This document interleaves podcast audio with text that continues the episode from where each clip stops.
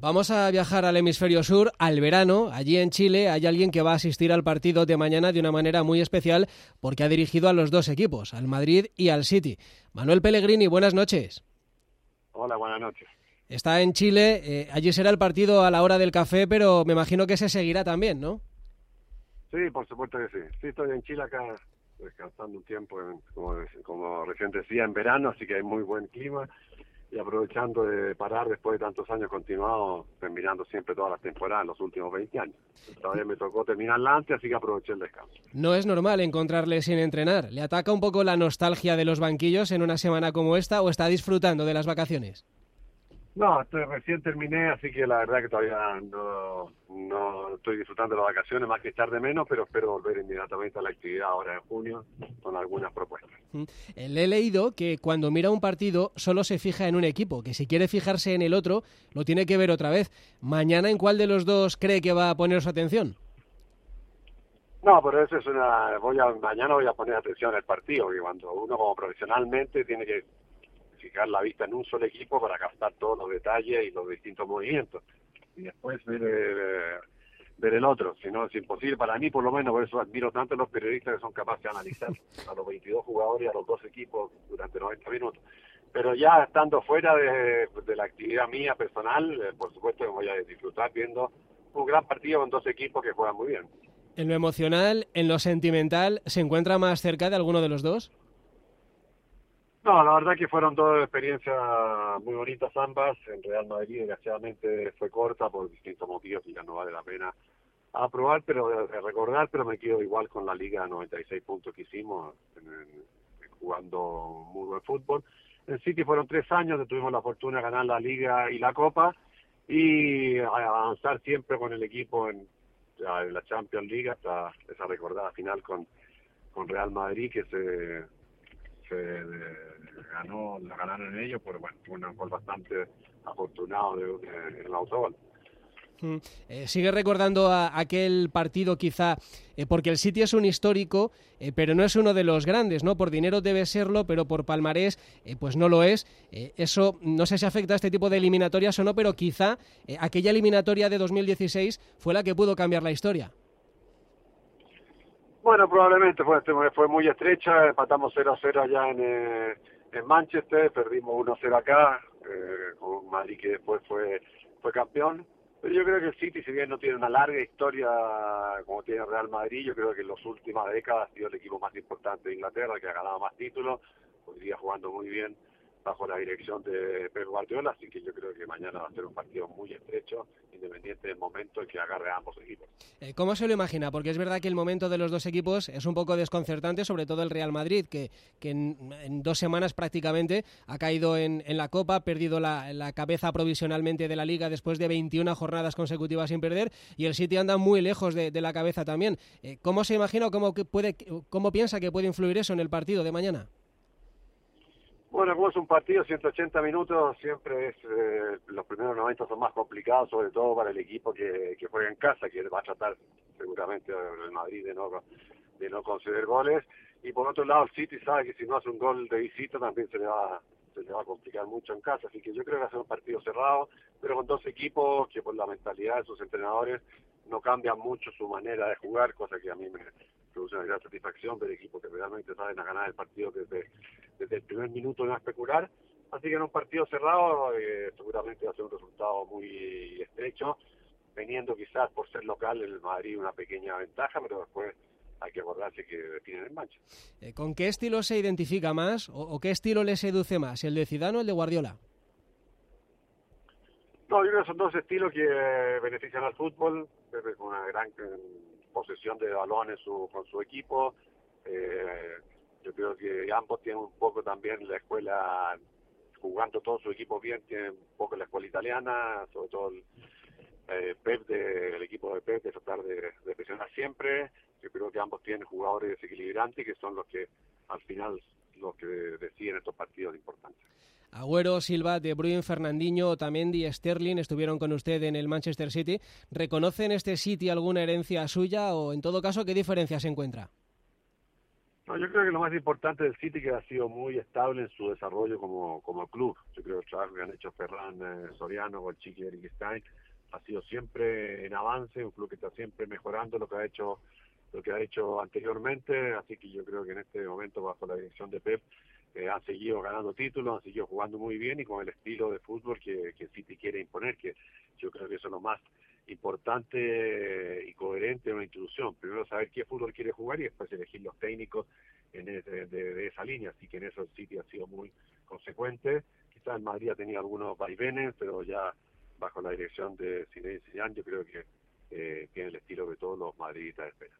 Manuel, usted lo conoce muy bien. Eh, ¿Qué le ha faltado en su carrera deportiva o qué le falta al Kun Agüero para estar un poquito más cerca de, bueno, de leyendas o de extraterrestres como Messi o Cristiano? Porque algunos pensamos que por potencial se podría haber acercado un poquito más. ¿Qué le falta? Bueno, yo declaré hace un tiempo atrás que después de Messi y Cristiano, para mí el jugador era Sergio Agüero, que tiene unas cualidades futbolísticas, una capacidad de definición, con una gran técnica, con buenos movimientos eh, no ha sido poco lo que ha hecho su carrera, que es de los, goleadores más importantes de la liga inglesa. Pero yo creo que donde Cristiano y Messi han marcado la diferencia más, fuera su calidad técnica y física indudable, y ha sido en esa reflejo de ambición de siempre querer más de lo que se consiguió. Quizás eh, Sergio se conformó un poquito con la gran carrera que, ha hecho eh, y a lo mejor esa ha sido la diferencia que ha tenido con los, con los otros jugadores que realmente son eh, para mí por lo menos soy más admirador de ellos dos, con esa ambición constante y permanente de mejorar, que la gran cantidad de grandes jugadores que se quedan en un eh, estándar más bajo y creen que ya lo consiguieron todos. Yo creo que esa, esa ambición es, esa mentalidad ambiciosa es muy importante. Me ha gustado mucho lo que ha comentado del periodismo, ¿no? que analizamos eh, 22 jugadores y si hace falta los, los seis de los cambios y sabemos de todo.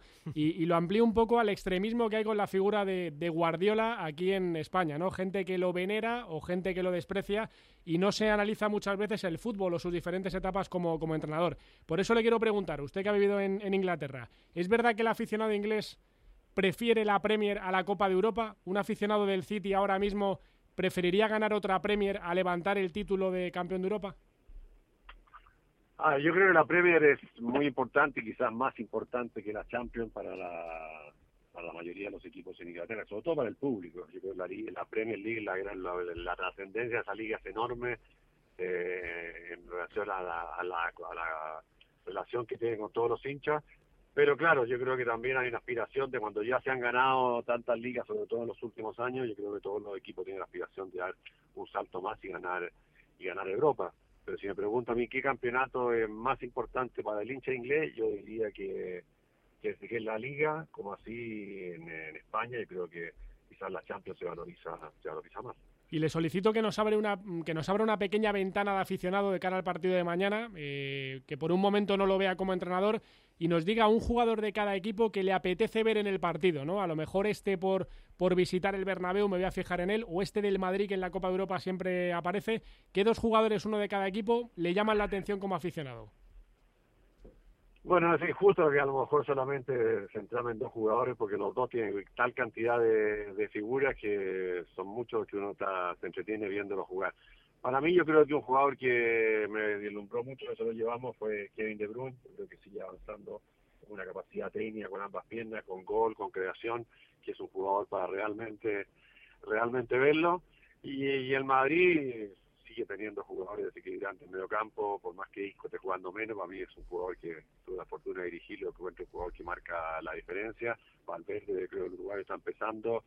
Eh, Casemiro también lo encuentro un mediocampista de mucho equilibrio y Sergio Ramos que sigue siendo para mí el mejor central de, Europa.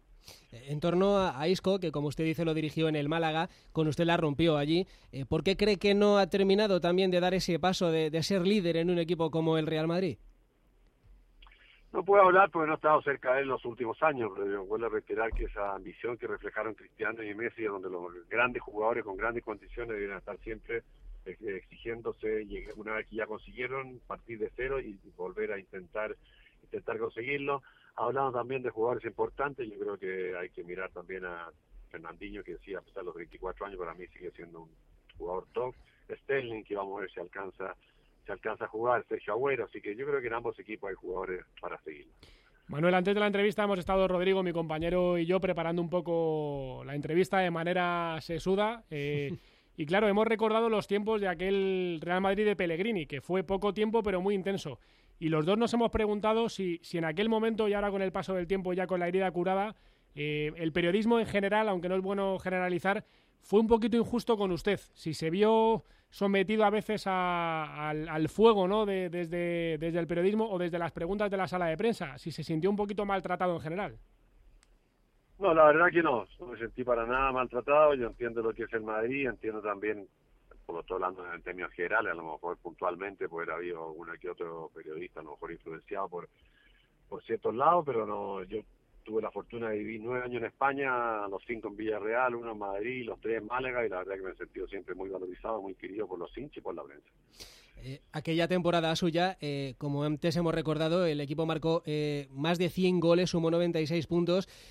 ¿Habría cambiado algo si Florentino no vende ese verano a, a Robeno Schneider para haber podido conquistar esa liga y al final se escapó?